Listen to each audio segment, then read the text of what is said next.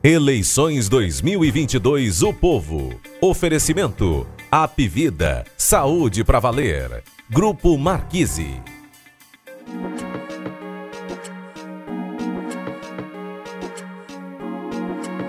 O episódio 205 do Jogo Político para falar das últimas pesquisas, dos últimos debates da eleição presidencial e o que esperar do primeiro turno da disputa no Ceará e no Brasil. E para falar deste episódio, a gente tem aqui a participação de Walter George, é, diretor de opinião do povo e colunista de política. Tudo bem, Walter? Olá, Érico Firmo. Massa que você vai falar daqui a pouco e quem nos acompanha. Vamos lá para essa semana que, pelo menos em termos de primeiro turno, finalmente vai definir as coisas, né?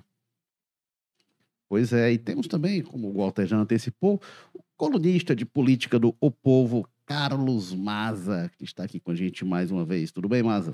Opa, fui antecipado aí. Bom dia, Érico. Bom dia, Walter, pessoal que acompanha a gente. Vamos que vamos aí, reta final, né, da disputa eleitoral aqui em 2022 reta final do primeiro turno, né? E a gente vai discutir hoje o seguinte: dá para confiar nas pesquisas, os números que estão saindo, vamos analisar os resultados e falar também de debate, né? Debate que teve, debate que vai ter, é, o, qual, o impacto desse debate nas últimas rodadas e falar do, dos últimos momentos da eleição, o que projetar para o primeiro turno, segundo turno, infelizmente, falar também de violência política, episódios lamentáveis que têm ocorrido é, que é, o alerta que tem sido feito a partir disso, que as precauções que se tenta tomar sirvam para alguma coisa, porque é um cenário de risco que a gente atravessa.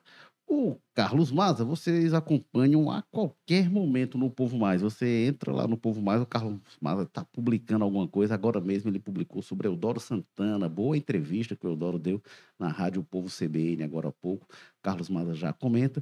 E também você lê no Jornal de Papel, Carlos Maza nas segundas-feiras, nas quintas e nas sextas-feiras. E o Walter George, você lê também, eventualmente, no, no Povo Mais. Aí o Walter Costa dizer, não é a qualquer momento, não, mas de vez em quando está lá. E no Jornal de Papel, todos os domingos, está lá o Walter George. É, como eu não tenho esse privilégio né, de trabalhar um dia na semana, três dias, eu estou lá ali de terça a sábado, cinco dias por semana, como um trabalhador normal. Você me encontra lá também no O Povo Mais. Bom, mas saiu é, já nesta manhã pesquisa Quest é, para presidente da República. As pesquisas que a gente tem visto é, semanalmente serem feitas, e nessa pesquisa é, a, a, Quest, a gente até discutiu em um dos episódios anteriores, a Quest estava adotando em função da, é, da defasagem de números, da ausência de números do censo, né? desde 2010 que o censo não é realizado, o Quest pegou dados do PNAD para tentar suprir isso e aplicou para, para a definição das cotas, principalmente de cota de renda. E a Quest vinha dando um cenário mais é, desfavorável para o Lula, é, mas nesse último, nessa última pesquisa, o Lula abriu 13 pontos de diferença sobre o Bolsonaro. O Lula tem 46% é, por cento das intenções de voto. Ele foi dois pontos para cima. É, o Bolsonaro tinha 34 e agora tem é, 33. É, e oscilação negativa também do Ciro Gomes. É, então a gente tem esse panorama na pesquisa Quest. Já já vou querer discutir aqui, a gente já tratou disso em outro episódio também, mas assim, a quantidade de pesquisas, a confiabilidade dessas pesquisas, o que, que a gente pode esperar? Será que vai ter um resultado coerente com o que vem é, no próximo no próximo domingo? Mas, Walter Jorge, como é que você recebe esses números da Quest? É, eu acho que eles estão em linha com, com o movimento. A gente costuma dizer que pesquisa, às vezes é. Às vezes não, em geral, é mais interessante a gente olhar para o movimento do que para os números em si, porque vai, você vai encontrar, e num ambiente que a gente tem tanta pesquisa como acontece esse ano no Brasil, nas eleições, é, você olhar um, esquecer um pouco os números e olhar, como eu disse, o movimento. E o movimento que a Quest aponta está em coerência com o que os últimos, as últimas pesquisas têm apontado nos últimos dias, né, que é um movimento é, de estagnação do, do, do, presidente Bolsonaro. Lá embaixo também, no, no- na chamada terceira via, sem se movimentar, se movimentando tudo dentro da margem. E o Lula se movimentando para cima. Também ainda dentro, sem, sem ser um, um impulso extraordinário, mas um movimento para cima. Então, assim, eu acho que é uma, é uma pesquisa que está em linha da incoerência com o que a gente tem assistido, que os, o que os outros o que os outros institutos têm apontado em números, no ponto, vamos dizer assim, empírico do processo eleitoral, e também eu entendo que com em coerência com em linha com um movimento geral que a gente tem observado, que essa- o crescimento para mim é evidente, muito evidente desse movimento do voto útil. Nós tivemos nas últimas horas, nos últimos dias, várias manifestações de voto em favor do Lula que são claramente, são claramente eh, pessoas que tinham outra opção, que gostariam, que tinham, em princípio, eliminado a possibilidade de votar no, no presidente Bolsonaro e possivelmente esperavam que a Tebet ou Ciro se viabilizassem com mais força. Em vendo que isso não, não tende a acontecer nesses dias que restam, que é muito difícil, é, miraram no candidato que tem mais chances de resolver a coisa logo no primeiro turno, é, no- na- na- é, em acordo com o que eles pensam nesse momento, que eles pensam como prioridade, que a prioridade seria a derrota do presidente Bolsonaro na sua campanha de reeleição. Então, assim, as manifestações têm sido muito claras nesse sentido e eu acho que a pesquisa, de alguma forma, expressa esse tipo de situação que a gente está vendo. Ou seja, são números que se alinham com o que a gente vê acontecendo de fato na campanha, nas ruas. Carlos Maza. É, pois é, eu acho que era muito isso que, que, o, que vocês já estavam colocando, né? lembrando que a Quest já era uma das pesquisas mais favoráveis para o Bolsonaro em algumas rodadas para trás, era que tinha a menor distância entre a candidatura do Lula e a do Bolsonaro, e agora vai reverter nesse cenário e vai se aproximando mais das outras, né? Mostrando, inclusive, essa possibilidade de vitória do ex-presidente ainda no primeiro turno, apesar de eu achar que não deve ser isso que vai acontecer. O cenário que a gente vai vendo se aproximando nas pesquisas é esse, né? Com esse crescimento gradual do Lula e essa estagnação, digamos assim, com oscilações negativas do Bolsonaro. Chama a atenção também, né, que o movimento que é apontado na Quest faz todo sentido e segue o que já vem acontecendo, né? É, com todas as outras pesquisas, que é um crescimento do Lula, principalmente na região Nordeste e entre os segmentos de, né, de menor renda. Então faz algum sentido, não é uma, uma, uma, uma pontuação aleatória que ele coloca aí nessa pesquisa. E um, tem também uma ótima notícia para o Lula, que coloca lá que 26, 27% das, dos eleitores da Simone Tebet e até 30% do Ciro ad- admitem né, mudar o voto no primeiro turno ainda para o Lula. Ou seja, essa questão do voto útil na reta final, que já estava sendo forte, provavelmente vai ficar mais forte ainda, visto que tendo essa possibilidade real, lembrando que nessa quest aí o Lula já aparece com 50,45, se eu não me engano, por cento dos votos válidos, e tendo essa possibilidade alta dos eleitores aí da chamada terceira via de mudarem para o voto para o Lula ainda no primeiro turno, o que a gente tende a ver nos próximos dias é isso, né? Não só a reação do Bolsonaro para manter a, a- a candidatura dele competitiva, como também um avanço ainda maior do PT e de seus aliados aí sobre esse voto de terceira via, tentando matar já a eleição logo no primeiro turno. É, tem algumas coisas que a gente vinha tratando aqui, né, tinha comentado das últimas vezes, e eu, eu falei bastante que acho que até dois episódios atrás eu dizia que não acreditava em definição em primeiro turno. Pelo que estava acontecendo? As pesquisas a gente falava, tá, tá muito estável, mas as pesquisas estavam dando um cenário improvável de definição em, em primeiro turno, Lula abaixo de 50%, aí ali na margem de erro podia ser, mas aí cada semana o Bolsonaro subia um pouquinho, Lula, sa- eh, Lula oscilava um ponto para baixo e tal, e vinha sempre esse movimento. Aí de umas duas, três semanas para cá, esse movimento se inverte. E aí o Lula começa a oscilar um pontinho para cima, dessa vez foi dois pontos para cima. Então nessa pesquisa Quest, o Lula oscila dois pontos para cima, o Bolsonaro um ponto para baixo, o Ciro dois pontos para baixo, e Simone Tebet fica igual. Então o Lula ganha, os outros perdem, e, e isso é, é- é- a Quest passa a indicar, como o Maza falou, a possibilidade de definição em primeiro turno. Então, o que eu vinha apontando era assim: você tinha um cenário que não indicava definição em primeiro turno, porque não era a tendência que vinha aparecendo.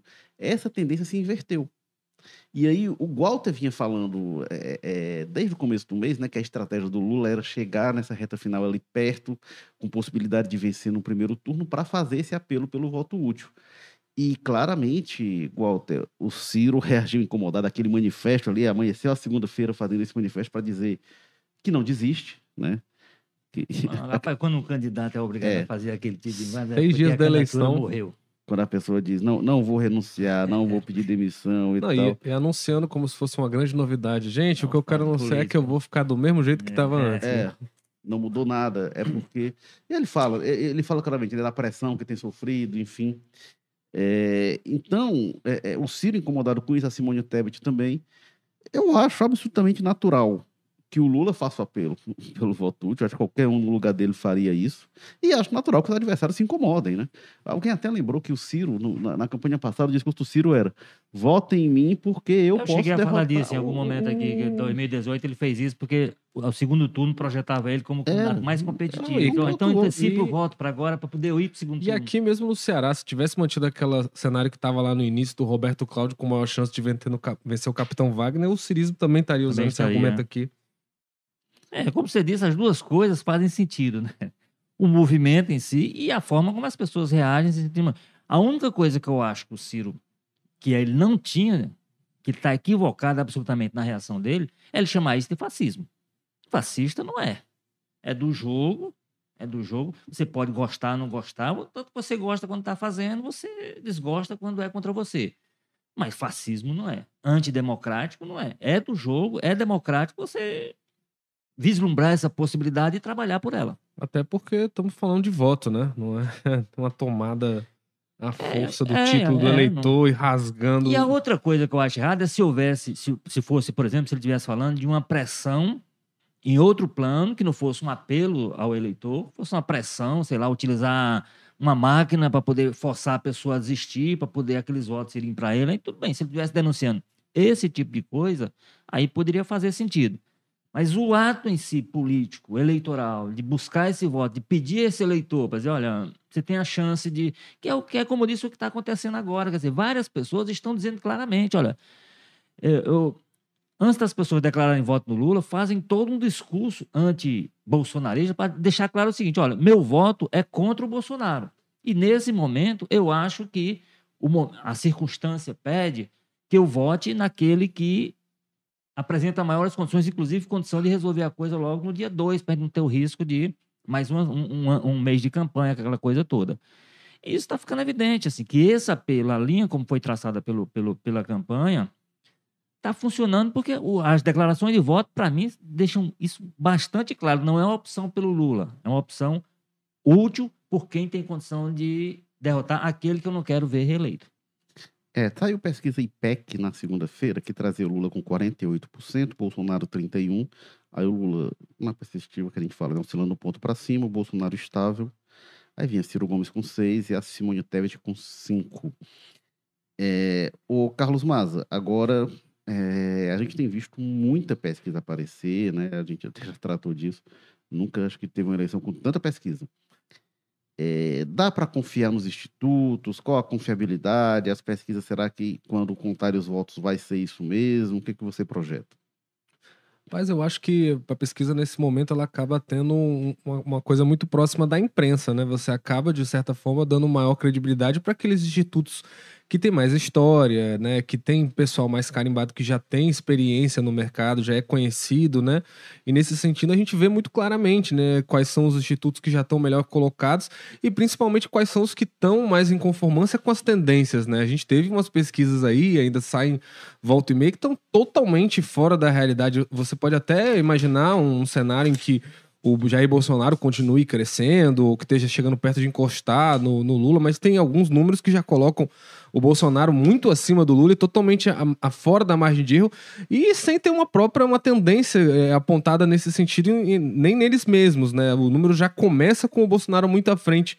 Então são números bastante esquisitos, né? Uma coisa que a gente sempre vem falando aqui era da necessidade de passar dessa eleição, talvez o TSE dar uma arrumada um pouco na casa, porque esse ano voltou a ficar um pouco parecido com do- como era em 2012, né? Quando a gente via aqueles institutos pipocando todo canto só em época da eleição municipal para fazer daquelas pesquisas que davam os números, às vezes o jornal publicava né, em anúncios o mesmo dia uma pesquisa, duas pesquisas no mesmo município com resultados opostos, né?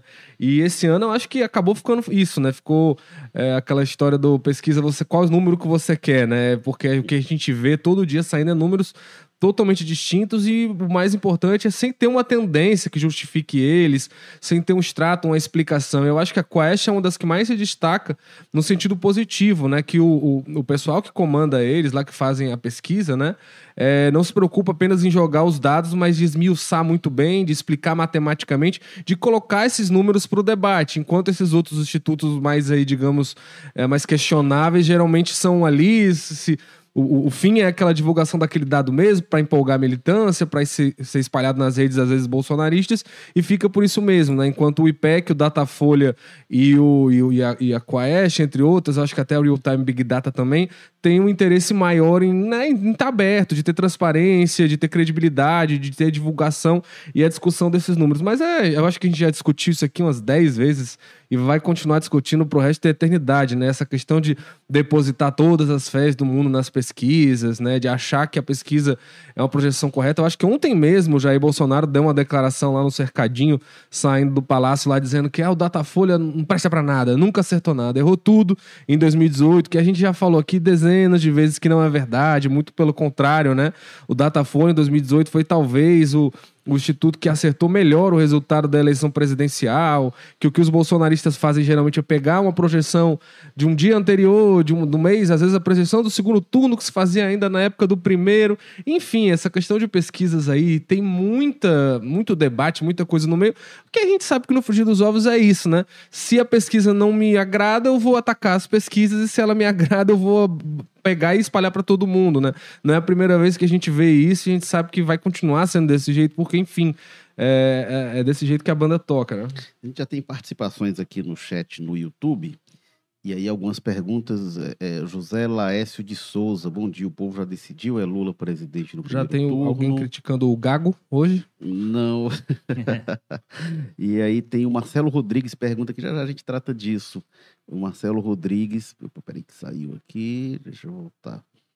Mas ele pergunta se o se o Roberto Cláudio, cadê? Peraí que sumiu aqui, que entraram outras, cadê?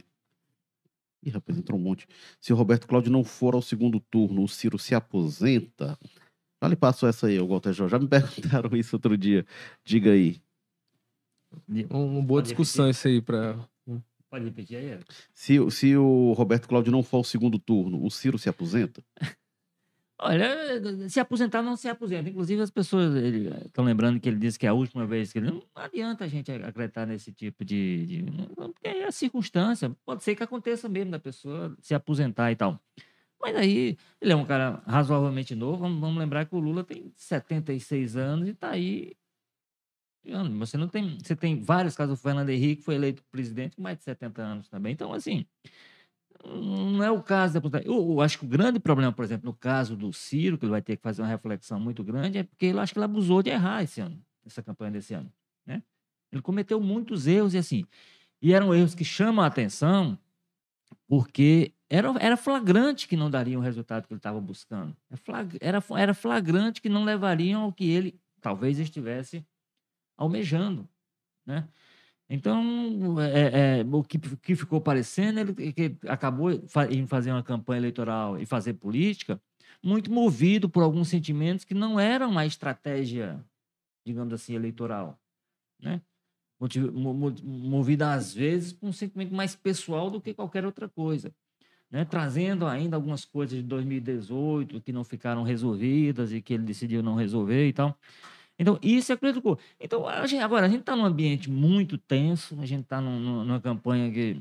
O, o, clima que envolve essa campanha, eu não lembro de ter, de ter vivenciado nada tão. Então, isso gera, digamos assim, algumas avaliações mais imediatistas, mais apaixonadas. E aí, com essas coisas definitivas. Ah, é a última vez. Eu não acredito nada disso. Eu acho que ele tem idade, tem chance, tem inteligência, tem capacidade de mesmo saindo a perspectiva que se tem hoje é de ele ter a pior performance. Nas pesquisas ele já está tendo a pior performance dele como candidato é, à presidência, né?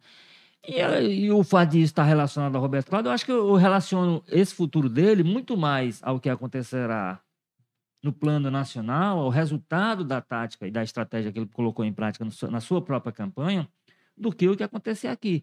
O que acontecer aqui, parte de fato, deve ser responsabilizado, deve ser responsabilidade dele, porque ele era uma das lideranças que poderia ter costurado uma, um entendimento entre essas forças por cima, né, para evitar o racha. E ele, de alguma forma, alimentou a divisão e foi até determinante para que ela acontecesse em alguns aspectos. Mas, tira, dessa parte para frente, aí sim, aí a gente tem que ver a questão relacionada ao Roberto Cláudio. campanha do Roberto Cláudio, como é que ela funcionou, como é que ela não funcionou. Talvez a gente vá aprofundar isso um pouco mais agora, mais adiante. E aí, então eu desvinculo um pouco uma coisa da outra. Quer dizer, e, e aí vinculo diretamente o futuro do Ciro, a perspectiva de futuro político dele, é, ao que aconteceu na campanha exclusivamente dele no plano nacional foi muito marcada por erros que pareciam muito fáceis de prever o que é que onde é que levariam.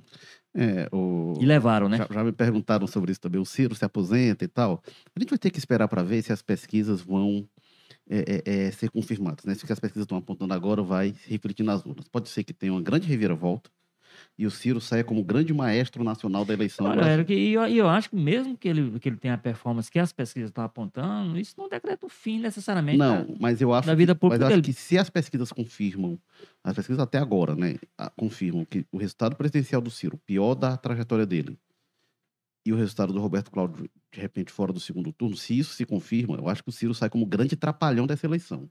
Agora que me perguntará, o Ciro se aposenta? Eu não sei, ele pode tentar de novo é, é, é, ser candidato a presidente, qual vai ser o cenário que a gente vai ter, se for com Lula, se for com Bolsonaro, enfim. Não descarto o Ciro é, é, sei lá, se querer ser candidato, ele já falou isso em algum momento, que queria se concorrer de novo a prefeito de Fortaleza para cumprir o mandato todo. Não, não, não, descarto ele. Então, assim, não sei quem foi que falou, Walter, se era, é, enfim, que dizia que na política você morre várias vezes, né? Então, isso acontece, essas coisas. É, não, não acho que dê para decretar. É, vamos, vamos, lembrar que o Fernando Henrique, por exemplo, virou presidente depois de fracassar numa candidatura à prefeitura de, é. de São Paulo, né? Parecia que era o fim da vida. O cara perdeu uma eleição, ganha. Então, a circunstância mais na frente se apresentaram, ele virou presidente. Camilo Santana perdeu duas eleições para prefeito de Barbalha. Prefeita de. Prefeito de Barbalha. É... Olha, é humano, o Capitão Wagner também perderam várias é, muito eleições. Embora esses, caso um deles esses, esses no começo Lula, de né? carreira, né? Então, tinha, eu digo o Fernando Henrique é porque ele já, já era com uma certa idade sim, quando ele sim, sofreu é. esse fracasso em São Paulo. Então, Miquel aqui diz, é capitão lá, é capitão aqui. Aí Vitória Lima diz: bora domingo, iremos soltar um grito de liberdade. O que capitão daqui a, aprova esse, esse slogan? Capitão lá, capitão aqui? Ah, não sei. Ele disse ontem que não, não se constrange, né? Falou ontem no debate que não, não incomoda não nada. Se constrange, mas também não, não, não, não, se entusiasma, né? É. É, porque, mas peito, né? esse é o discurso que ele tem feito em relação assim, dos vários candidatos, né? Até a a Soraya Tronic deu entrevista pra gente ontem no Jogo Político e ela disse que não é ciumenta e tal. Então o Wagner tem feito esse é, jogo, né? Eu, eu é, acho que a melhor forma que ele teria de, de, fugir dessa polêmica era abraçando a candidatura da, é, Soraya. mas ele comentou sobre isso. do partido, então... O que ele diz é, é que... Minha candidata é ela. O que ele diz é que abre o palanque para todos os candidatos da aliança dele, o que inclui, a gente até comentou, inclui até o Lula, né? Porque o Avante que apoia o Lula está no palanque é, dele. Ele diz mas... que abre a todos mas isso, tem a ver, isso é a mesma coisa do, do, do Roberto Cláudio. O Roberto Cláudio também tenta puxar a campanha para cá, porque ele não tem liderança nacional é. forte para se abraçar, né? É. Mas ele disse que não, não vai se, se vincular nenhum, enfim. É, Vitória Lima diz, cita, né? Bora domingo, iremos soltar grito de liberdade que estava preso na nossa garganta. Aí o Luiz Presoto diz: Bolsonaro reeleito no primeiro turno. Aí seria um erro bem grande das pesquisas. Aí as pesquisas é. entrar em colapso. Eu acho que nem as bolsonaristas apontam é, aí aqui, e nem a campanha, primeiro turno. A, Josiane... a exceção do, da declaração do presidente, a, própria o comportamento da pesquisa não indica essa, esse clima de... Josiane Escobar falando aqui do Capitão Wagner, disparado na frente, fechado com Bolsonaro reeleito. Agora, é... só comentando bem rapidamente, eu juro que eu vou ser extremamente objetivo é, o Ciro com relação a essa aposentadoria dele, ele pode até estar tá dizendo que se aposenta, mas o que a impressão que dá é que ele parece que ele não tem muito interesse, não. Parece que ele está querendo é abrir um caminho aí, se preparando para ocupar algum dos vácuos que possa se abrir nessa campanha, né? De uma maneira um pouco atrapalhada, como o Walter colocou. Acho muito difícil alguém dizer que foi bem sucedida essa estratégia do Ciro, com esse desempenho que ele está tendo nas pesquisas. Mas a gente teve agora um recentes, né, peças publicitárias do Ciro que até com ah, elementos da extrema direita, ele tem ali algum tipo de, né, de aceno ali e tudo mais, uma estética e tudo, que gerou muita polêmica nas redes sociais. Então, que ele se prepara para de alguma forma acenar para esses públicos que podem ficar órfãos no Já caso de uma derrota do Bolsonaro. Moraes, né? Mas, Só criticar o Alexandre Moraes. Né? É, aqui tem, aí seguindo aqui, o Denilson Maciel diz: nosso país é uma piada mesmo, tirar um despreparado da presidência para colocar o maior ladrão dos tempos modernos. E o Ciro com propostas e ideias, mas a população tá nem aí, a gente merece isso. KK. que isso, não fale isso do Brasil. Vamos. Sérgio Começa Luiz por todos nós. Já era bolso. É, Aurinete Martins, capitão aqui, capitão lá. É, aí o Denison Maciel pergunta: é, na opinião de vocês, por que o brasileiro gosta de insistir no mesmo erro? O Lula e Bolsonaro é a solução para o país? O povo não cansa de apanhar? É, o que ah, eu acho que a gente discutiu aqui, né, desde o início, é, é, essa eleição está um cenário muito cristalizado. E acho que passa pelo fato de a gente ter dois, pela primeira vez, uma disputa entre um presidente no mandato e um ex-presidente. Então são candidatos já muito conhecidos.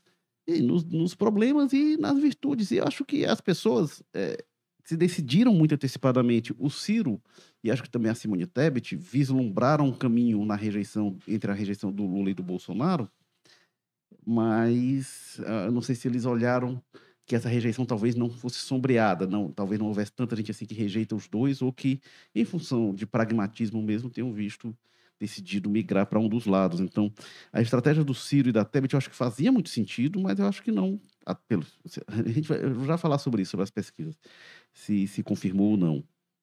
É, Aurinete Martins, essas multidão que segue o presidente são robôs? Não, não são robôs. O presidente tem acima de 30% das pesquisas. Se a gente coloca aí 150 milhões de pessoas, a gente está falando aí de em torno, pelo menos, de 45 milhões de eleitores. Isso aí é mais do que a torcida do Flamengo. A gente fala, ah, né, você é a torcida do Flamengo? O Bolsonaro tem, pelas pesquisas, mais eleitores do que a torcida do Flamengo. Então é gente pra caramba.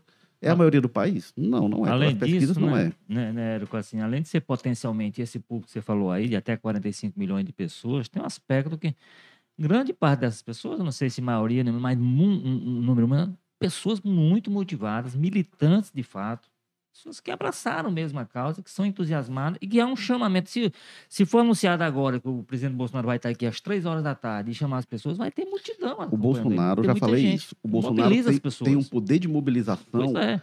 é maior do que de qualquer outro Sim. político Eu- neste século. Eu acho que as pesquisas poderiam ser con- contestadas nesse sentido se elas estivessem dando 0%, É, 1%, se estivesse dando a popularidade posição do Temer e tal, mas não é isso. O Bolsonaro é isso, forte. 30%, Bolsonaro é forte. Então e está no jogo. é. Está no jogo.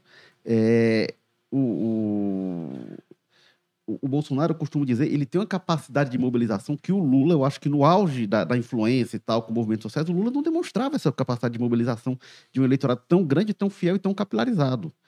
É, isso é coisa assim, eu não sei, não vivi assim, Getúlio Vargas lá no auge da popularidade, não sei, mas Não, é, um, é um poder vê muito o- grande de mobilização, impressionante, usando as mídias sociais, esses meios digitais. O Getúlio não tinha isso, né? Tem que considerar. Sim, não, e a gente vê que o O eleitorado do também no auge Bolsonaro. não tinha, né? O eleitorado do Bolsonaro hoje que está nessa pesquisa é um eleitorado do Bolsonaro, é um pessoal fervoroso. Enquanto o Lula tá unindo Geraldo Alckmin, tá unindo Joaquim Barbosa, um monte de gente, Caetano Veloso, que era eleitor do Ciro, um monte de gente que não necessariamente é apaixonado pelo Lula, mas que, justamente pelo Bolsonaro ser esse cara que movimenta paixões e ódios, né, tá se colocando contra porque vê como uma oportunidade de tirar. Não é à toa que o Lula tá falando voto útil, né? Você não precisa morrer de amores pelo Lula para voltar contra o Bolsonaro. Então, é claro que são dois eleitorados diferentes nesse aspecto, né? Marcelo Rodrigues diz um, um comentário bom aqui. Quando sai, não sei, não sei até nem para que lado ele vai indicar, não, mas ele diz: quando sai o resultado, todo mundo vai ver o resultado de Sobral para presidente. Tô curioso, estou muito curioso. Não sei o que, que vai dar, mas sei Para que é um governador que também. Eu vou olhar. É, tam, para governador vai ser mais interessante ainda, porque Não, é para tem um Sobral. vácuo. Sobral né? Tem um vácuo. Sobral, a gente. Não, É. no dia da eleição estaremos com a lupa em todos os resultados: estadual, federal, senador. João Vitor diz: é gado para todo lado. Aí Dudinha Ceará fala que Lula. Adriano Gomes Lula. É, Não temos nenhum eleitor da Simone. é, Gilberto Queiroz disse: Lula lidera toda essa jossa porque nos comícios dele não vai ninguém. Isso aí é longe Também de ser não é verdade, verdade, viu? né? Bem longe de ser Aí verdade. Gilberto Queiroz disse: Bolsonaro vence folgado essa eleição. É, o que, o que Aí o de muda- Abreu pergunta: É. vence aonde, Gilberto?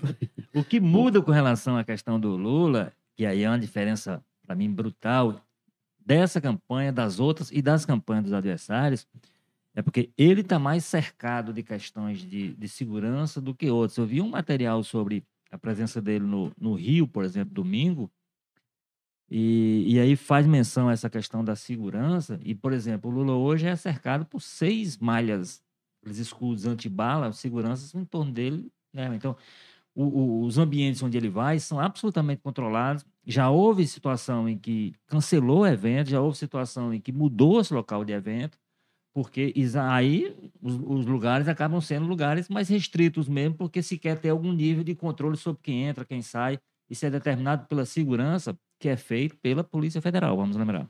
Olha, o Nivaldo da Vitória diz aqui: Oi, bom dia, meus amigos. Eu sou da cidade de Baixio, no Espírito Santo. Hoje eu vi aqui na minha cidade uma coisa absurda. Um candidato a deputado, no seu cartaz de propaganda, tem uma arma de fogo. É Olha, curioso. Temos uma Baixio no Ceará também, né? Pois é. As cidades irmãs. João Carlos diz: vai dar RC no segundo turno. Gilberto Queiroz, só me responde onde é que está o público do líder das pesquisas. É, essa questão, assim, o Lula tem feito alguns eventos bastante significativos, inclusive aqui no Ceará, quando ele teve ainda na pré-campanha, né, foi bastante considerável. Inclusive chamou atenção o evento que ele fez em Curitiba, né, para os é, padrões, para uma cidade bem marcadamente. Mas essa questão. Santa Catarina é, também. Mas é o que eu falei, essa capacidade de mobilização, a gente viu, é, a capacidade de mobilização, de articulação, de levar a gente para a rua e voto, são coisas não necessariamente que coincidem. É, aí o Diabo diz aqui: saia da sua bolha que você encontra, Gilberto. É o Gilberto Ria aqui de volta. É, o Diabo, eu pergunto, ou você acha como tu Seata vai eleger um presidente? Tá aqui um debate bom.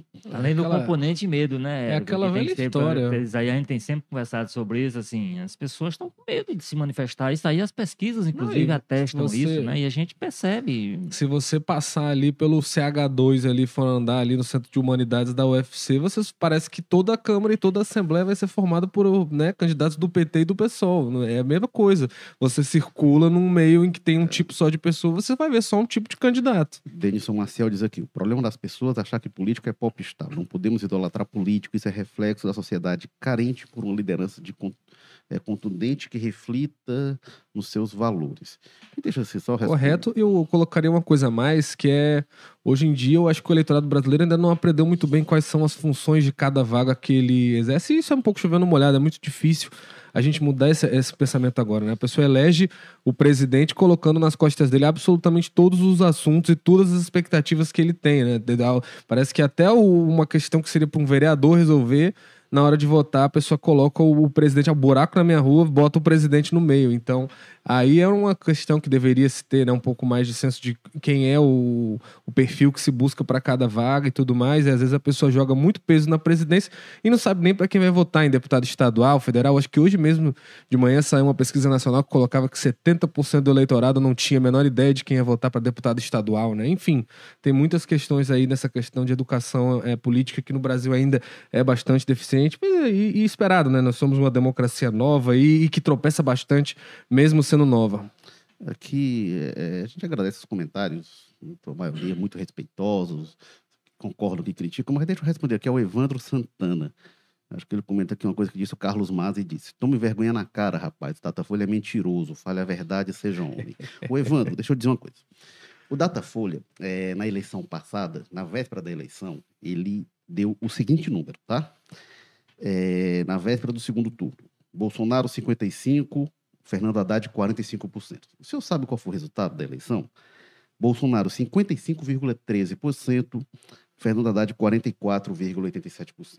Como a gente costuma dizer no jargão, o Datafolha cravou o resultado do segundo turno, de forma exata, precisa, como a gente falou aqui. Esta é a verdade. Quem está contando mentira é o senhor. As pessoas, quando votam na véspera de eleição, ficam exaltadas, o senhor vem aqui dizer para a gente tomar vergonha e fala uma mentira. Tá? Então, o senhor tenha vergonha, não venha desrespeitar pessoas que estão aqui trabalhando, fazendo um trabalho sério, com informação. Vai atrás de se informar antes de criticar e tenha um bom dia, tá bom? Mas vamos aqui seguir então, porque é, teve o. Eu, eu, só um ponto aí sobre as pesquisas, que aí é, a gente falou sobre a confiabilidade, né? E o Maza bem comentou, o Walter tem tratado disso, né? Que tem uma quantidade enorme de pesquisas aparecendo. E é o seguinte: tem pesquisas mais confiáveis e outras menos confiáveis. E o que eu digo sempre é o seguinte: não olhe só para o número, o Masa reforçou isso, não olhe só para o número. Quando for olhar a pesquisa, veja qual é o instituto, veja qual é a tendência e olhe sempre tomando aquilo como uma referência. Uma coisa que eu gosto também, sempre gosto de repetir: a pesquisa não antecipa o resultado da eleição. Nenhuma pesquisa diz quem vai ganhar a eleição de domingo. Nenhuma diz isso. A pesquisa pergunta se a eleição fosse hoje, em quem o senhor, a senhora votaria. É, a eleição não é hoje. Então, a primeira coisa é isso: a pesquisa não antecipa. É, além disso, é, as pesquisas erram. E aí, quando eu falo, conheça os institutos, veja a trajetória daqueles institutos, veja o que acertou, como eu falei aqui, o Datafolha acertou em 2018, ao contrário do que tem sido dito, ao contrário do que disse de forma mentirosa o presidente Jair Bolsonaro, o Datafolha acertou o resultado de 2018. É, então, é, é, observe a trajetória, o histórico, é, essa questão que o Mas apontou é muito importante. Os institutos têm, alguns têm aberto muito para o debate os seus dados, os seus números. Tem uma, uma, questão interessante que houve há algumas semanas. O Antônio Lavareda, que é do IPESP, é, ele entrou lá nos relatórios do Datafolha para entender, pra, pra, Datafolha não, do, da Quest, para entender a diferença da Quest para a IPEC, e viu essa questão das amostras que têm sido trabalhadas, e viu o impacto de uma para outra. Então, gente que entende muito do assunto, debatendo isso, isso é muito interessante, isso é muito rico. Não é só olhar o número, ah, tá um para cima, para baixo e tal. Considere as margens de erro, veja as metodologias, veja quem aplica método realmente, quem usa rigor estatístico. Mesmo assim, os institutos estão passíveis de erro por uma série de fatores. O capitão Wagner falou de uma questão aqui outro dia que, que pode influir. Disse que, ele disse que talvez os institutos estejam errando, erraram em eleições passadas os números deles, sim, Wagner. E ele diz: olha, chega nas comunidades, tem gente que tem medo de dizer que vota nele, segundo ele, né, por causa das facções e tal, ele policial e isso estaria influindo. É uma possibilidade. Outros fatores podem influir. O voto evangélico, a influência das igrejas, por exemplo, no sábado, no culto, na véspera da eleição, pode virar voto. Tem uma série de questões que podem influir.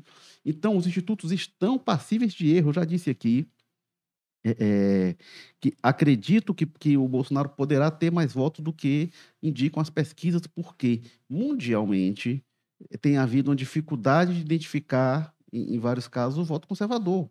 E Pode ter uma série de hipóteses para isso. Aí se fala do voto envergonhado. Não acho que possa ser só voto envergonhado. Não pode ter uma questão demográfica. Essa defasagem do censo, 12 anos sem censo, afeta a composição de amostra das pesquisas. As pesquisas estão mais passíveis de erro, sim. Então, quando for olhar a pesquisa, entenda o seguinte: pode, pode errar. Ela tem margem de erro e, pode, e tem um, um, um intervalo de confiança fora do qual o erro pode estar uh, fora da margem, inclusive. Então, as pesquisas estão passíveis de erro. Nunca olhe a pesquisa dizendo como se ela fosse substituir a eleição ou fosse antecipar a eleição. Você quer Mas com um isso? pouco de boa fé, né? Porque tem gente que fala que está errado quando não está, como o caso que a gente viu agora há pouco. Pois né? é. Pois e, é, assim, e aquela história, eu, eu, inclusive eu tinha começado a minha fala falando, eu ainda acho que de alguma forma podemos ter uma tendência de crescimento de reta final aí do Bolsonaro, porque a gente sabe que a estratégia dele de mobilização de militância e tudo mais, essa questão do voto evangélico que você coloca, tudo isso aí está precificado nesses levantamentos, né? Não, não é uma questão cravada, uma previsão de futuro, como você falou. São tendências e que daqui até o dia da votação muita coisa acontece, né? A gente sabe que essa movimentação final às vezes muda completamente o cenário. Pois é, e olhando para esses institutos sérios, né, os institutos que estão aí vendendo seu serviço como aferidores de, no caso aí de intenção de voto, essas coisas, de sentimento do eleitor, o que é que um instituto como o Datafolha, o IPEC, que é o antigo IBOP, o próprio Quest, esses que são, dá pra gente, não? O que é que eles ganham pegando um dado e distorcendo? Por exemplo, uhum. a, o Datafolha, ah, a essa altura, pegando o resultado e dando o contrário, como se está dizendo assim, distorcendo, como você disse, por má fé. Apela à narrativa bolsonarista é de que há um complô mundial contra o presidente. Mas, né? isso, e, e, mas isso é, é, é inclusive, contraproducente. Primeiro, quando você, como o Érico fez aí, você faz um histórico rápido, você vê que não é, não é isso que está posto. E segundo, olhando para trás olhando para frente, é isso. Quer dizer, vai se desmoralizar agora, o que é que ganha para uma próxima Agora, campanha? tem situações, né, Porque, tem, é porque é preciso dizer, nós trabalhamos com Datafolha ao longo de várias eleições, não estamos trabalhando esse ano, mas não, não é uma operação fácil, é, barata, não. Aquilo custa dinheiro. Os jornais, por exemplo, pagam e pagam. Até na, a, a pesquisa que a Globo paga. Pois é, paga e paga caro. Você acha que ela ó, me- arruma uma mentira aí pra mim pra eu Quem quiser publicar? saber quanto é, lá no site do TSE tem lá o valor de cada pesquisa, né? Não, e o detalhe, esses é. institutos Então, usam as eleições para ganhar notabilidade, mas eles vão viver depois disso vendendo pesquisas para é, ferir. porque se fosse para esconder, tudo tudo, errado- bem. Mas é para publicar. Qual o interesse que tem? ó, Arruma uma mentira aí para publicar. Não faz E sentido. vai, e vai ter. É, é, e isso vai ser comprovado ou não nas urnas, né? Então vai ter como aferir. Mas a gente tem, a gente tem muito erro em pesquisa, né, Walter? Assim, na- eu gosto sempre de repetir isso, pesquisa erra muito. A gente tem o Sim. caso clássico da eleição da Maria Luísa em Fortaleza, que o, o Augusto Montenegro disse que foi o maior erro da história do Ibope. E tem casos crônicos. As por- por eleições da exemplo, Bahia, Eu né? ia falar isso da Bahia. Se erra tanto, se É. erra tanto, eu É, tenho certeza. E quem usa isso é o não- PT, por exemplo, né? Que foi vítima. Lá à esquerda. É, mas eu tenho certeza que não pode ser intencional, porque assim, eles já deram o candidato fora do segundo turno e vai e ele vence no primeiro turno. Assim, é- era uma coisa tão louca, tão extrema. Aí na eleição seguinte erra de novo. Tem algum problema ali de amostragem, tem. Mas assim, não quer dizer necessariamente que alguém tenha manipulado. Mas pode ser que tenha. Aí eu, eu só diria assim, ah, não, ali foi intencional e tal. Se, se tivesse prova, não diria isso. Mas é, é Gente, aquela e tá história. O TSE. chat, eu não tô conseguindo acompanhar. O- você tem que lembrar, o pessoal que tá falando isso tem uma lógica de que acha que todos os juízes do- da Justiça Eleitoral do Brasil estão em um complô contra o Bolsonaro, né? Então, daí pro Instituto de Pesquisa ser comprado é muito mais simples imaginar que as pesquisas são falsas. A pessoa acha que todo o TSE, toda a Justiça Eleitoral, o juiz de todas as zonas eleitorais, as cento e não sei quantas zonas eleitorais do Ceará, estão todos em um complô contra o Bolsonaro, rapaz. Então, o que não está, né? É, aí tem aqui o Renan Pereira diz: infelizmente, nenhum candidato me representa nesta eleição presidencial. Gilberto Queiroz diz aqui: parabéns, pessoal, pelo trabalho de vocês. Ô, Gilberto, obrigado. É, Aí tem Marcelo Rodrigues diz: quem não quer ver esse choro domingo já perdeu a alegria de viver. É, Bom, sei exatamente qual é o choro, não, mas enfim. É, vamos Vale para os dois lados. É, haverá alguém chorando e alguém sorrindo, né? É, É, tem sempre aquela frase, que Fale, fale aquela frase que é muito boa. Que é... É, e- eleição, é, é- é quem gosta de política, que acompanha, é, às vezes fica triste por quem ganha, mas, as- mas é, quando você vai ali, eleição de deputado e tal, às vezes dá alegria por quem perde também, ver que não É, entrou. nem Então, todo mundo que ganha merece ganhar, mas muita gente que perde Ah, merece é, perder. Ah, nossa. Isso aí com certeza, né? Bom, mas vamos falar também, a gente tem aí os últimos debates, né? A gente teve debate ontem na TV Verdes Mares aqui no Ceará, vai ter debate amanhã na TV Globo, tem debate amanhã no Ceará na Jangadeiro, né? Sobre eleição do Ceará e da Globo da eleição presidencial. Falar primeiro do Ceará. O Carlos Mas, eu sei que você acompanhou o debate com muita atenção, ali, né, com muito rigor. O Walter Jorge, você acompanhou também o debate? Foi, O que, que você achou, Walter? Olha, é- bom, eu- primeiro eu vejo, eu vejo o, o candidato Roberto Cláudio numa postura diferente daquela que ele tinha, que ele vinha, né? Eu estava comentando com É. o Carlos Maza, porque eu falei que estava ocupado de assistir, que a gente assistiu juntos. É, eu acho que o, o Roberto Cláudio, os estrategistas dele lhe ouviram, viu?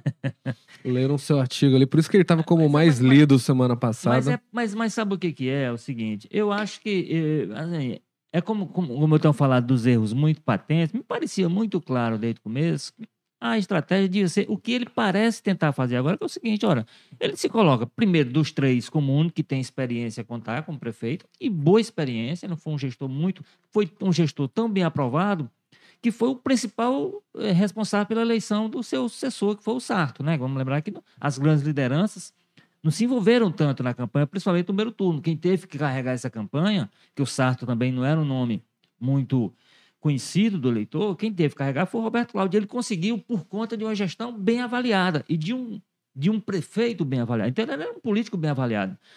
Só que ele largou tudo isso no começo da campanha pelo, pelo me imagino que pela forma como a candidatura acabou sendo escolhida no meio um racha dentro da, ba- da base aliada e tal, etc.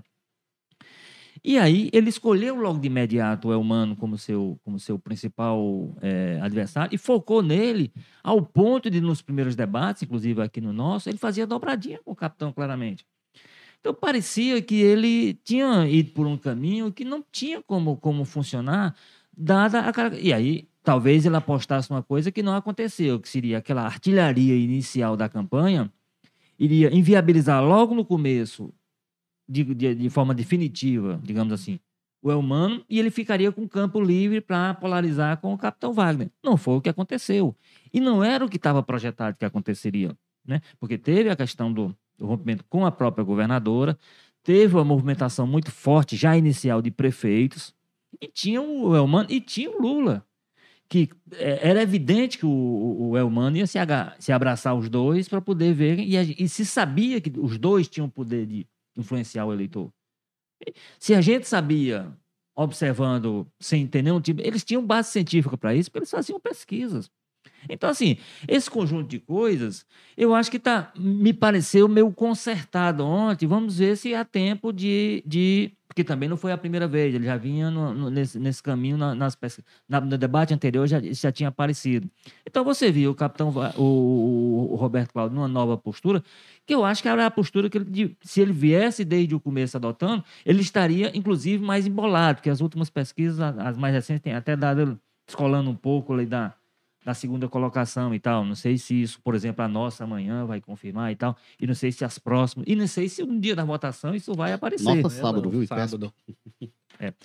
A, a do, a do IPESP. Que, é, então, assim. É, o, eu entendo que, o, que, o, que o, o, debate de ontem reproduziu mais ou menos isso. Uma nova estratégia do, do, do O capitão ainda no seu grande esforço de dizer a disputa é local não tem nada a ver com a presidência, e o Elmano tentando colar o capitão no, no capitão o tempo todo e o capitão tentando se livrar do capitão. Então, assim, eu acho que as estratégias estão postas, as pesquisas estão dando os resultados disso, continua aquela sensação de rua, né, que as pesquisas vão confirmando, de que ainda é a campanha com algum nível de, alguma movimentação de crescimento, ainda é a do Elmano, né? E eu acho que, a, eu acho que a, a, o debate acaba reproduzindo mais ou menos essa situação. O capitão se defendendo, o Humano ainda naquela postura de se abraçar, os dois líderes que podem se abraçar para continuar essa tragédia. E o, Cap... e o Roberto Cláudio tentando ajustar a sua campanha ainda há tempo de, de para, para domingo funcionar junto ao eleitor para ver como é o resultado.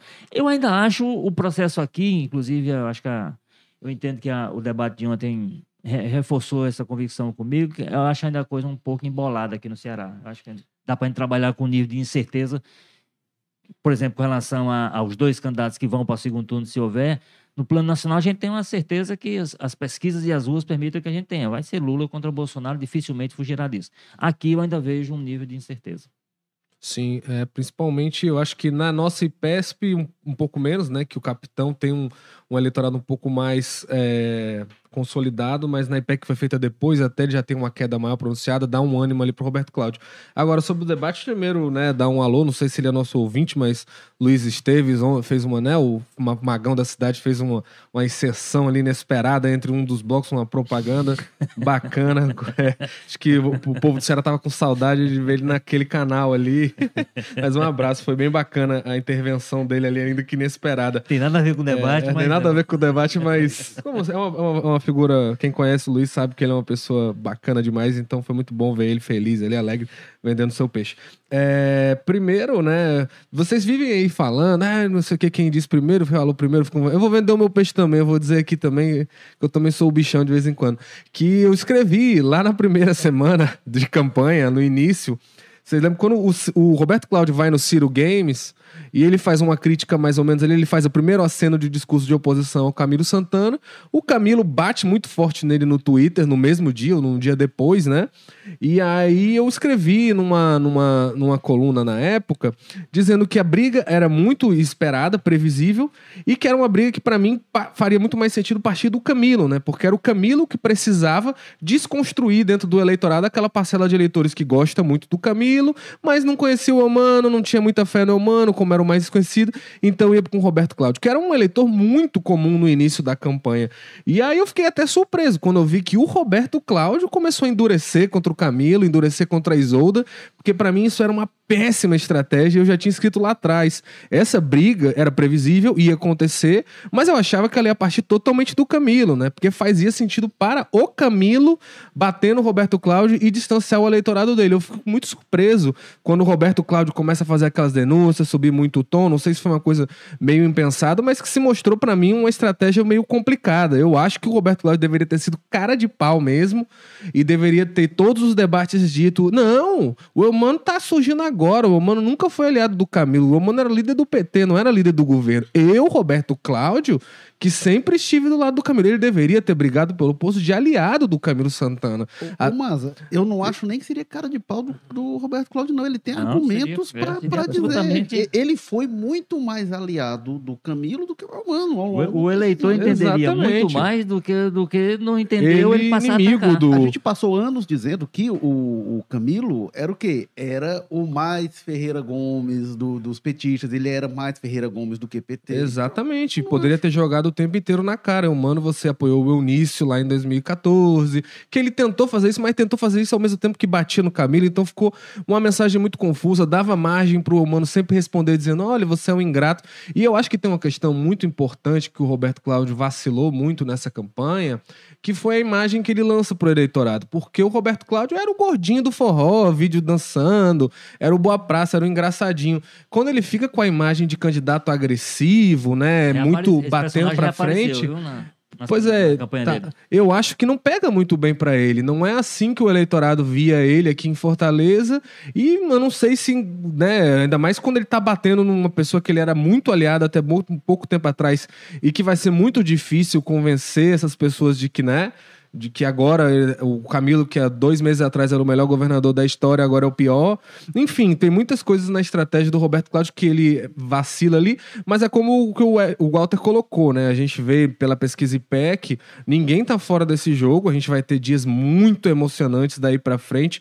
Ainda daria tempo para o Roberto Cláudio ajustar a, a, a, a, estratégia dele e é aquilo que a gente falou desde o início, né? É, a única coisa que se tinha mais certa nessa campanha era que o Mano, por ser o mais desconhecido e ter os dois cabos eleitorais mais fortes, o Lula e o Camilo, era quem tinha maior perspectiva de crescimento e isso se mostrou é, sustentável até agora. Né? Se perguntou em vários momentos da campanha se isso ia continuar, os oponentes dele diziam que não, o Omano dizia que sim e até agora se provou que sim. Né? Nada garante que sábado vai estar continuando crescendo, apesar de internamente eles apontarem lá dentro da campanha do Omano que sim, e o discurso radical mais duro do capitão.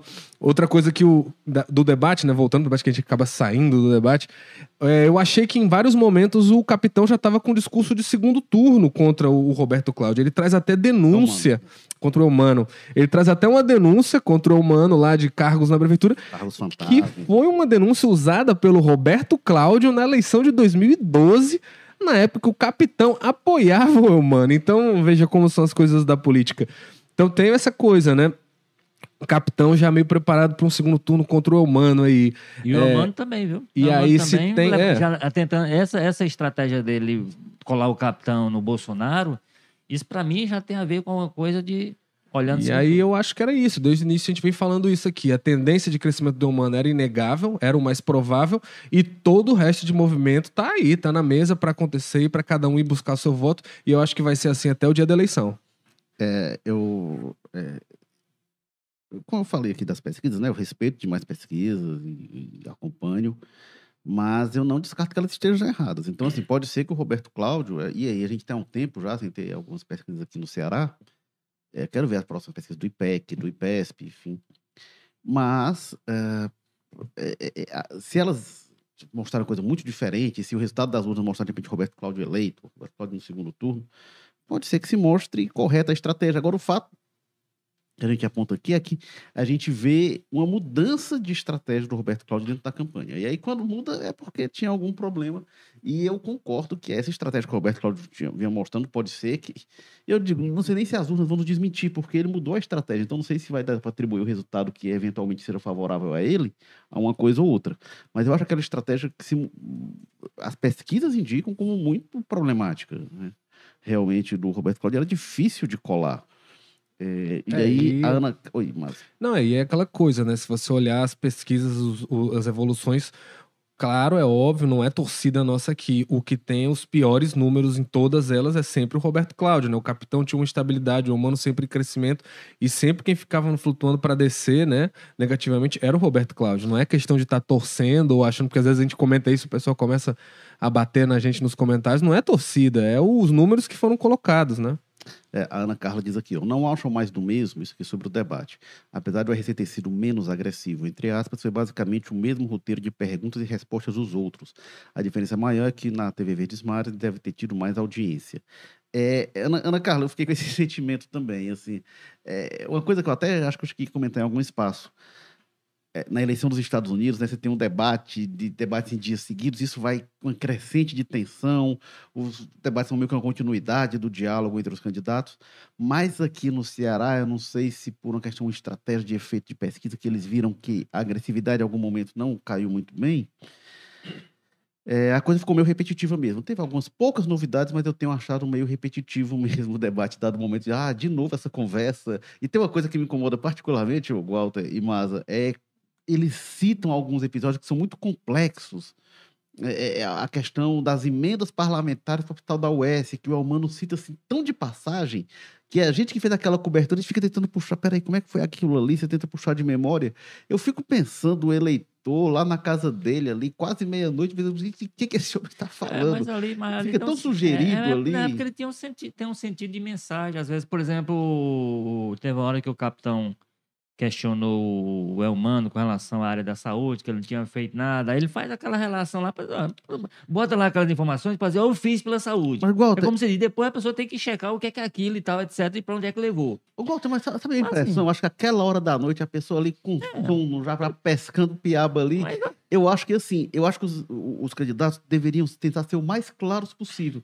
Porque a minha impressão é que a pessoa fica assim, sem entender nada daquilo ali. Às vezes tem hora que a gente vai lá pesquisar, menino, como é que foi aquilo mesmo? Eu acho que o eleitor médio muitas vezes fica assim, não estou entendendo nada, eu vou é dormir que eu ganho mais. Eu às vezes fico pensando é. isso. Porque eu acho que fica tão subentendido, tão jogado assim, que eu não sei se eles pensam na repercussão mesmo jornalística, enfim, acho meio. É, e vamos, vago, e vamos admitir que é um tanto desafiador, né, Érico? Assim, você trabalhar, nem todo mundo tem talento para usar aquele tempo. É por não, isso que tem não. gente, por exemplo, que é muito bom de entrevista, é muito bom de discurso, mas no, no, no debate você sai mal, porque você tem que ter um controle de tempo e das informações que você tem para passar naquele tempo, e não é uma coisa muito o Marcelo Rodrigues diz aqui que o jogo político, há mais de seis meses atrás, mostrou uma pesquisa sobre o peso de Camilo, que Camilo teria na eleição para governador. A gente mostrou até mais recente também, né? É, o Camilo e Lula como os grandes cabos eleitorais, e aí trazendo para o debate de ontem, né? O que, que eu vi no debate? Isso aponta, né? O Roberto Cláudio é, é, é, menos agressivo, deu uma recolhida de fato, e o Wagner indo para essa polarização com o, o, o Elmano, pode sugerir que nas pesquisas internas talvez não esteja tão tranquila a condição dele, que ele foi ali mais agressivo do que o Wagner tinha sido em outros momentos. E o Elmano também, o Walter apontou, né? O Elmano também, em alguns momentos, dando suas estocadas. Então, né, é, teve um momento que ficou meio com cara de, de segundo turno mesmo já. Elmano e Wagner.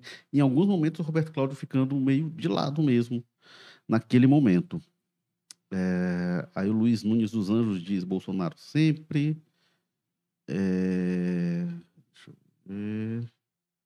Enfim, vamos aqui falar. Então, deve ter, é, é, deve ter, não vai ter debate, salvo debate da Globo na quinta-feira, né? O último debate da eleição presidencial.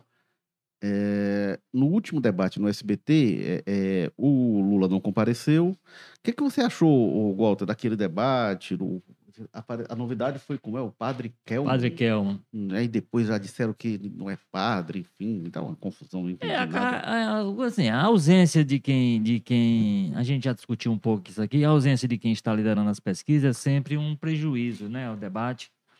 É um desserviço que ele está. Conseguiu fechar três grandes pools. Eu acho que esses três pools seria conveniente que o Lula e o Bolsonaro, que estão assim, deveriam se comprometer aí, porque e aí, porque inclusive um serve ao outro no sentido de, porque por exemplo, o fato do Lula não ter ido não, se essa essa, se era essa a estratégia, não funcionou completamente para poupá-lo e concentrar os ataques no Bolsonaro, né? Porque o Lula apanhou bastante na ausência, inclu- até pela ausência, inclusive. O Bolsonaro se saiu melhor nesse debate, assim, foi melhor para ele do que o anterior. Da... Pois até é, porque, é, né? inclusive porque ele tinha, que ele tinha um Kelmo. desastre, né? É, agora, a figura que chamou a atenção foi esse, essa figura estrambótica aí, como diria o outro, do, do Padre Kelmo, que é, um, é, um, é, um, é uma candidatura absolutamente. Aí é um, é um dos problemas da nossa democracia, é permitir uma candidatura assim. E ele claramente ele não faz questão nenhuma nem de parecer candidato. O... Não, ele chegou a falar, né? Antes era É. 5 contra 1, um, né? Contra o Bolsonaro. É, Agora são cinco. 5 contra Dois 2. Pois contra assim, dois. Não, não- não fazia, não faz questão nenhuma de pelo menos dizer, fazer, tentar enganar. Então, eu acho que esse tipo de situação a gente, inclusive, tem que discutir. Agora, de, de, de resto, agora as pessoas cobram do debate, isso a gente também já discutiu por aqui. O debate não é o que vai decidir o voto das pessoas. O debate é importante, faz parte. Por isso é que eu acho, inclusive, pelo menos já se conseguiu fazer um pool, não era 10, 11 debates. Fez-se três numa campanha curta. Eu acho que os três. O- inclusive, porque a, a- a justificativa que o Lula deu é porque tinha uma agenda para o mesmo horário. Pô, isso é um negócio marcado com antecedência suficiente para a pessoa se programar para aquilo. conversa fiada, né? Né? Não, vamos, vamos, vamos não, também ser, ser justos. Muito do debate ter sido chato e fraco foi pela ausência do Lula, né? E não dá pra deixar aqui de criticar o Lula. A gente já falou isso aqui Pois outras é. vezes, reduziu o número de debates fazendo os pools, e mesmo assim o Lula não foi. E aí tem toda aquela questão da hipocrisia. Ciro critica, né? Mas aí em 2020 o, o Sarto não foi para os debates com o capitão no segundo turno e ele apoiava. Enfim, tem toda essa história aí. Então, claro, a, a ausência do Lula tem muita culpa nisso. Agora, vocês O falaram o Padre Bolsonaro, Kelmon, mas teve um outro personagem muito marcante que foi o cochicho do Ciro Gomes, né? As coisas, acho que cochichos. é, os cochichos, as duas coisas que mais repercutiram nesse debate foi o padre que não é padre e os cochichos do É, Ciro, então- então, basicamente. assim, e aí né? o, que isso gera E a história da gerando, vara quer dizer, lá o da- debate acaba gerando isso, acaba gerando as interpretações, inclusive, porque né, os cochichos dele com o Fábio Faria, depois com o próprio Bolsonaro e tal, essas coisas todas. Isso, assim, isso, aí, né, Walter? Você Isso- falando que as pessoas não definem o voto pelo debate é mais relevante do que o debate. Essa Isso, assim, ah, aí como você estava cobrando aqui que os candidatos, as pessoas acabam se cansando, porque, eu acho que tem esse problema inicial, que assim, há uma dificuldade das pessoas que administrarem o seu tempo em relação ao que tem que dizer, e isso acaba encurtando, enfim, dificultando a mensagem. Agora, o debate gera esse tipo de discussão, os comportamentos, né? Como é que a pessoa se portou, quem é que, quem é que cumprimentou. Eu me lembro que no, no debate da Band, por exemplo, já tinha chamado a atenção o fato de o, de o Ciro ter sido o único candidato que o Bolsonaro cumprimentou ao final do debate. Foi O único que ele Nem o Padre Kelmo? Não, o Padre Não, Kelmo no- não participou do primeiro. passado. Ah, ah, não, no naquele. da Band, tá, é. É, então, assim, foi o único que ele, fa- as pessoas, olha, isso significa dizer alguma Então, gera esse tipo de discussão dos comportamentos? Fora os bastidores com- bem mais animados o da Band, né? Que tinha o É. Canones e o É, Ricardo agora, Salles, agora assim, né, o pessoal tem dito, e é verdade, né? Assim, ali no debate, o Ciro nem foi muito agressivo com o Bolsonaro, não. Mas a campanha do Ciro tem sido crítica ao Bolsonaro. Tem- né? ele é, é, o esforço dele tem sido de ser alternativa aos dois, né? Sim. Para ser alternativa aos dois, ele bate nos dois. O problema é que. Acho que na última semana, com a campanha do que voto bate mais no útil. Mais no Lula, né? Mas eu acho que com a campanha do voto útil ele ficou com mais raiva do Lula, né? Eu acho que o alvo imediato E- virou e mais o pode ter um Lula. sentido estratégico, digamos assim, porque a campanha dele em algum momento diz, não, se a gente vai ocupar o espaço de alguém, esse alguém é o Lula, então tem que É. mirar o Lula. O que, Então o pode que ter pode sentido, errar né? nessa estratégia é que assim, o eleitor que está com o Lula, que pode votar no Ciro, talvez queira ver É, o não, Ciro não, não, é, é. bater no Bolsonaro. Não, não, assim, e aí é tem esse complicado risco, né? também. E tem esse risco, assim, é por isso que eu digo que o, ele abusou do direito de errar nisso aí, até na forma como ele reagiu ao, ao movimento do voto útil, foi equivocado, porque aí pessoas que, inclusive, estariam dispostas a, numa próxima campanha, estarem com ele, ele perdeu pela forma como ele reagiu. A, a resposta do Caetano Veloso à história do... Como é que ele disse? É, como é? É, o pessoal que está com a vida ganha, né? O Caetano, o Tico Santa Cruz, o cara vai lá no dia seguinte faz um vídeo com aquele Tira Gomes. Então, assim, é, eu, eu- eu acho que tem esse grande problema, que é um problema que talvez para as próximas campanhas se tenha a discutir. Como é que se faz? Não é, evidentemente, não é obrigando os candidatos a irem, mas talvez criando um compromisso desses candidatos que estão melhor posicionados a eles criarem alguma necessidade de eles estarem presentes, esse tipo de coisa. Né? A história da cadeira vazia, de dizer que o candidato foi. Ali, não, É, ali para o eleitor não tem efeito quase nenhum. Né? o- é, acho que o Lula calculou ali estrategicamente, né? Não, vou faltar um para ir no outro, porque ah, até já contei aqui essa história, né? Em 2006 ele esperava vencer no primeiro turno contra o Alckmin, faltou o debate de maior visibilidade da TV Globo e aí você avalia, né? Foi, não foi Vai aquilo, ver, mas... o Lula ficou intimidado pelo padre Kelmon, né? Não, mas o Lula falou isso, Na sabia? verdade, ele, Ele, ele falou que queria tem, ver. é, tem- ele tem um nome novo aí, que esse padre pessoa. quero conhecer. Não sei se ele vai ficar mais não sei se animado ele aí. vai dele depois ter conhecido, vai não. fazer o que Tá ele vendo? No próximo debate aí o padre Kelmon vira um lulista fervoroso. É, agora, agora Ele é o foi petista, né? Descobri, já foi, ele, ele, ele já Foi? foi filiado ao PT, o Padre sabia, Kelmo. não. Mas eu acho que o que tinha que apurar se o nome dele é Kelmon mesmo, né? Não, não, é Luiz alguma coisa, não é Kelmo, não. Não, não É, pode ser. Mas aí é o seguinte, não. é, primeiro Não, ele é- isso, né, o Ele é, um- ele é um fake 100%. eu acredito muito no, no, no papel do eleitor, né, assim, essa questão dos debates. Na eleição nos Estados Unidos, e aí os Estados Unidos tem um monte de problema, mas tem uma maturidade democrática institucional que e tem, tem coisas a ensinar ao Brasil. Eu até falei a coisa que tem debate todo Principalmente dia e tal. das Forças Armadas, né? Eu não não se imagino- envolve em política de forma alguma. Ou, Eu não imagino nos Estados Unidos um candidato dizendo, ah, não vou ao debate, ficando lá. Isso seria um desastre. Aqui no Brasil, a gente meio que. E aí, eu, quando eu fui comentar até no Twitter, fui criticar o Lula, que aí tem umas coisas engraçadas também, né? Eu critico muito o Bolsonaro, mas critico quando acho que tenho que criticar o Ciro e critico quando tenho que criticar o Lula. Parece que o pessoal não aceita. E aí eu, eu fiz a criticar o Ciro e disse, não, militância de por quê? O cara que é data presente não pode ser criticado. Ah, bota numa redoma porque ele é perfeito. Ora, mano.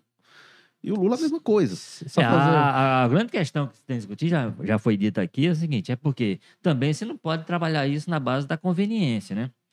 Ah, já pegaram, inclusive, por exemplo, de 2018, a forma como o Haddad tratava o, o Bolsonaro, porque ele não ia, né? Como é que se chama? Fujão, Ah, não não, é, todo mundo lembra Mas- mas disso. o- todo mundo lembra era um dos grandes focos da campanha. Walter, no dizer, começo da campanha, no começo da campanha, começou a se dizer que o Bolsonaro talvez não fosse a alguns debates, ele acabou indo a todos, porque ele, porque ele não pode não ir, né? Não É, tá necessidade. atrás, não. Não, se ele tivesse, ele na frente, se ele tivesse na posição do Lula, ele não teria. Não. se ele realmente tivesse acreditando que vai ganhar no primeiro turno, ouro. Ô, ô, Walter, mas o Bolsonaro, pelo menos nisso, ele não teve a cara lavada que seria de criticar o desse do Lula. Ele, ele não bateu na. É, na- é. Porque ele, ele não tem autoridade para isso, de fato. Porque ele faltou outros Mas a militância tem feito. Aí- só- ah, não, mas aí quando, quando sai a notícia lá atrás, assim, de que ah, o Bolsonaro não vai pro debate, o pessoal, ah, fujão e tal, não sei o quê. Aí vieram me perguntar no Twitter, eu critiquei o Lula, e vieram me perguntar, ah, mas se fosse você? Eu digo, não, primeiro assim, eu, eu não quero ser candidato, mas se eu fosse, eu acho que eu deveria ter o compromisso de ir pros debates. Pois É, por- é é por isso que eu digo que isso talvez possa ser discutido no ponto de vista de um, de um regramento, de alguma coisa que imponha alguma presença aos candidatos em determinada situação. Aí Porque eu- assim, deixa isso ao, ao- a- a- ao poder discricionário de cada candidato, ele vai agir conforme sua conveniência, como tem demonstrado. Aí o pessoal Vai diz- se interessar, não vai se não interessar. Uma coisa que você falou, não, é porque no SBT, que é um ambiente hostil. Aí o, o Bolsonaro já disse, não, a Globo é isso e tal, a não sei o quê, do diabo, não sei lá. É, os candidatos, eles são convidados, as candidaturas, a, a irem lá discutir as regras e eles criam uma série de circunstâncias. Aliás, é a parte mais complicada do, Oh, do- a gente da coordenação do- da campanha. É, é a tal reu- da reunião com os assessores. Mas né? só, só rapidamente, uma parte que- vem para inviabilizar o debate. Só, não é do debate, mas eu tinha brincado com isso rapidinho, só lembrando uma coisa interessante, né? Falou dessa questão da maturidade das instituições americanas, né? Lembrando a polêmica que teve, porque o Trump, na época que era candidato à reeleição, eh, saiu né, de um helicóptero para Casa Branca, né, numa, filmagem da imprensa, e aí veio um comandante lá de uma região do, né, o equivalente deles lá de comandante de regiões militares lá dos Estados Unidos, veio andando no lado dele, meio que acenou, e o cara foi bombardeado, foi destruído, assim, ele teve que pedir exoneração, sair fora, porque andou do lado do Trump numa caminhada de 20 segundos e acenou para a imprensa e era general na ativa. E o cara foi devassado politicamente, a vida dele se acabou no exército. Imagina-? Imagina como é que seria um, fizesse fosse aplicar essa regra para os militares daqui, tava, Estados tava Unidos, complicado. o Mourão mesmo que declarava descia o pau na Dilma quando era general da ativa, imagina a situação dele, que é crime previsto aqui, né, no Brasil. Os Estados Unidos sabem como é perigoso envolver política eh, com forças armadas, até porque já patrocinaram golpes militares no Brasil e em vários outros países, então eles não querem nem pensar nisso lá. Mas eh, em relação a essa questão do debate, né, eu, eu acho que realmente, assim, é, é, é, isso que você falou, Walter, esse casuísmo, né? Porque aí, ah, se o Bolsonaro não vai, aí se desce o malho. Aí quando o Lula não vai, ah, não, não é para ir mesmo. Aí o Ciro diz, não, tem que ir. O que é que justifica não ir? Aí quando é o Sarto, ele- a campanha diz, não, não vai mesmo não. Então vira realmente um, um- um casuísmo, uma conveniência que para a democracia acho muito ruim. Então acho lamentável o, o- o- Lula ter faltado ao debate acho que é um erro. Acho que é uma perda e, e, e para ele também, que aí acaba sendo alvo, enfim, acaba virando muito notícia. É, agora, aí tem o debate é, é, da Globo. E, e, foram poucos debates. Esse argumento que tinha agenda não cola, gente. No sábado à noite ali dava para dava conciliar. São pouquíssimos debates. Acho é, realmente, igual assim, foi, encontrou o a forma lá de conciliar, mas ficou pouco. Acho que numa campanha é de um mês e meio, três debates. Você ter um debate por semana seria uma quantidade absolutamente é, é, razoável, não ia uh, matar, arrancar pedaço de ninguém. Agora, um fato objetivo, a gente já tratou aqui, o Lula não costuma ir bem no debate. Eu não tenho memória assim, de um debate que o Lula tenha sido extraordinário, mas também não é um desastre. Tem o um famoso debate de 89, eu era muito novinho, então não, eu não lembro, mas li muito a respeito. Depois vi no, no, no YouTube, né? Walter também. É, o... Não tinha nascido. Né? é, eu, eu, tinha um professor que dizia que, que, que, o Lula foi mal no famoso debate 89. Eu lembro do professor que era militante e tal. Ele dizia que estava todo mundo assistindo no bar e tal. E quando acabou o debate, ele falou, enrolou a bandeira e saiu meio abatido que virou. É, não, era ali fim do, primeiro, do segundo turno e virou. É, o Lula foi mal e não, talvez não dê para virada que é o que eles esperavam. É, houve uma edição para o Jornal Nacional, e o Armando Nogueira, que era de, diretor de jornalismo na Globo, conta que foi feita a primeira edição, que foi no Jornal Hoje, que era correta jornalisticamente, mostrava que foi o debate, e a Jornal Nacional potencializou que o Lula foi mal e o que o Collor foi bem, então teve ali. Mas o fato é que o Lula foi mal naquele debate. Em 2002, o Lula não foi grande coisa nos debates, e sobretudo no segundo turno contra o Serra, e em 2006 contra o Alckmin também, não foi grande coisa. Então o Lula não é... Me chama a atenção é, quando o, o, Bolsonaro consegue não ser agressivo e violento com mulheres, ele, é, ele tem uma qualidade para debate, que é o seguinte, ele é muito convicto até dos piores absurdos que ele fala. Ele defende os absurdos em que ele acredita com muita convicção, então ele vai bem em debate. Ele vai mal... Com... E aí, claramente, teve um momento lá que teve uma pergunta... Desculpe. Eu não lembro se foi da, da, da Soraya ou foi da Simone Tebet no SBT, que deram uma resposta eu disse, e agora vai ser a hora de ele se descontrolar. E ele veio que se esquivou não, do não, assunto. Não foi, não foi a Soraya, não, da história da, vara, da vara curta? Não, não, não sei, não sei em que momento com sua foi. vara curta, que é? Não, acho que foi.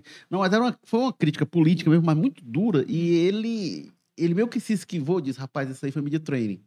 Porque aquilo ali era o que ia, fez o Bolsonaro se perder no debate com a Marina em 2018 e, e, no debate da Record, era essa agressividade desmedida dele em relação a mulheres que ele tentou controlar. Vamos ver como é que sai na Globo. Porque, em regra, ele não. É, é, é isso. É, debate tem muito isso, né? Você pode ter razão ou não, mas a questão é você ser é, você convicto tem... do. É, você... Sustentar seus BO, né? Você tem, é, você tem razão no sentido de que, assim, ele, ele defende as coisas que ele defende, algumas delas absolutamente indefensáveis com muita convicção e isso agora isso é bom para ele segurar quem ele já tem que a gente já falou aqui que é um pessoal entusiasmado isso aqui. quando você precisa usar o debate para ampliar o arco de aliança isso é um problema né? isso é um problema porque assim você está segurando quem já está seguro e você está afastando mais quem já está afastado você não consegue aproximar ou reaproximar esse grupo de pessoas então mas eh, você tem razão assim, para o que ele tem como bandeira e o que ele tem como convicção, ele consegue lá vender seu peixe, ele consegue se posicionar. O, é, deixa eu trazer aqui mais um comentário, que, mas aí já é voltando, a gente já está prolongando aqui o jogo político, mas deixa eu voltar para uma questão que o Denison Maciel fala aqui aí sobre o debate e sobre a eleição aqui no, no Ceará, né? É o Mano tentando ir na aba dos outros, capitão tentando ser o salvador da pátria igual o Bolsonaro, e o RC tentou mostrar com a sua experiência como prefeito de Fortaleza. Reflitam. É, teve uma coisa, eu queria tratar disso, Walter, acho que você e o Mato falaram, acabei não comentando, né? Porque no, no fim do debate ficou muito caracterizado como o, o Roberto Cláudio criticando a nacionalização e o Wagner confrontado pela questão do Bolsonaro, repetindo o discurso contra os padrinhos, né? Me, me parece ali um claro sinal de que essa estratégia, e alguém até comentou também já que do Elmano de se associar ao Lula e ao Camilo, é, ela teve um reflexo muito forte e, e, e, um impacto muito grande na campanha. O Elmano até, felizmente, até foi além disso, porque nos primeiros debates ele só falava de, de, de Lula e Camilo e estava ficando chato mesmo, e aí os candidatos estavam até fazendo meio troça com ele, e aí ele dosou mais isso, até porque já fez essa associação e é a gente até comentava, né? O, padrinho serve para apresentar o candidato, para a pessoa observar, mas em determinado momento, a partir de determinado ponto, o candidato tem que conseguir o voto. Ele parou de falar mais disso é, no, no, nos debates. E na campanha também ele dosou mais, né? O Lula está sempre presente, o Câmara está sempre presente, mas não é na mesma ênfase do começo. É, mas me parece que essa questão de padrinhos e da nacionalização é um ponto que, para a campanha do Roberto Cláudio e do Wagner, eles tentam realmente desgastar o é humano. Bom, a gente está chegando quase no fim aqui do jogo político. Vamos fazer aqui uma rodada. Carlos Maza, se você quiser comentar isso ou qualquer outra coisa que a gente deixou, faça-o agora ou cale-se até o próximo episódio. É, na verdade, só acrescentar aqui, eu acho que o humano conseguiu se descolar bastante disso, né, na, na campanha e no, na coisa, mas nas inserções de TV e rádio ainda está bastante presente, né? Eu acho que as inserções dele agora têm sido quase todas. Quem vota 13 presidente, vota 13 governador e tal. E mostra, então, talvez que ainda tem um gás para essa associação, para esse crescimento, e talvez isso explique essa, essa, essa reação tão forte aí do pessoal contra, contra isso, né? Walter George, sua palavra final aqui para a é, gente fechar o jogo político. Esperar que a gente tenha essa reta final aí mais tranquila do que a gente teve ao longo do processo. Se tiver o segundo turno que que Deus proteja para que a gente tenha que aí será uma polarização pelo que está projetado aí oficial mesmo entre os dois e aí vamos dizer o que que isso vai determinar. Mas enfim, que as pessoas domingo votem conforme suas consciências, que tenham que haja paz e tranquilidade, que as autoridades e as forças de segurança consigam estabelecer a clima possível de as pessoas possam se manifestar com a maior liberdade possível. E vamos ver o que é que isso eh, gerará no, para o domingo à noite, né? O esperado domingo à noite. Que qualquer que seja o resultado que a gente tenha aqui o país, que a, a democracia brasileira, principalmente, demonstre mais uma vez maturidade para que absorver o que, que, o que quer que aconteça e a gente possa virar essa página. Deixa eu falar aqui sobre então como vai ser a cobertura até a eleição, a cobertura do O Povo, tá? Sábado sai pesquisa IPESP, governo do Ceará, Senado, Presidência da República aqui. A gente vai estar acompanhando também pesquisa Datafolha, IPEC, pesquisas nacionais, para trazer o panorama. E aí, no dia seguinte, é cobertura intensa, a partir de muito cedo, no Portal Povo, nos nossos canais no YouTube, a partir de nove, nove e meia da manhã, ao vivo, na Rádio Povo CBN, é, e também com entradas nacionais. Aí a partir de 14 horas a gente volta com a, com a Rádio Povo CBN e vai é, é, é a partir das 16 horas jogo político especial que vai até a apuração terminar. Então vai ter Walter Jorge, vai ter Carlos Maza, vai ter eu lá em algum momento, é, e muitos analistas e muita gente. Então começando ali de manhã até o fim da apuração ao vivo no YouTube do O Povo. É, e bom, jogo político, lembrando, é, a versão podcast, sempre às quartas-feiras, às 10 da manhã, a gente está no YouTube, no Facebook, no Twitter. E depois, isso ao vivo, né? Depois a gente está no Apple Podcast, Spotify, Amazon Music, Google Podcast, Rádio Public, nas plataformas de áudio para ouvir tradicional versão podcast. Jogo político que tem na técnica o Felipe Castro, tem na estratégia digital o Diego Viana, produção do Marcelo Teixeira, edição de Oliveira, diretores executivos de jornalismo Ana Nadaf e Eric Guimarães. E, e a gente está também no Povo Mais, a plataforma multi-streaming de jornalismo e cultura do O Povo. É isso, pessoal. Obrigado mais uma vez. Até a próxima, já com o resultado do primeiro turno. Tchau. Eleições 2022 O Povo. Oferecimento Apvida. Saúde para valer. Grupo Marquise.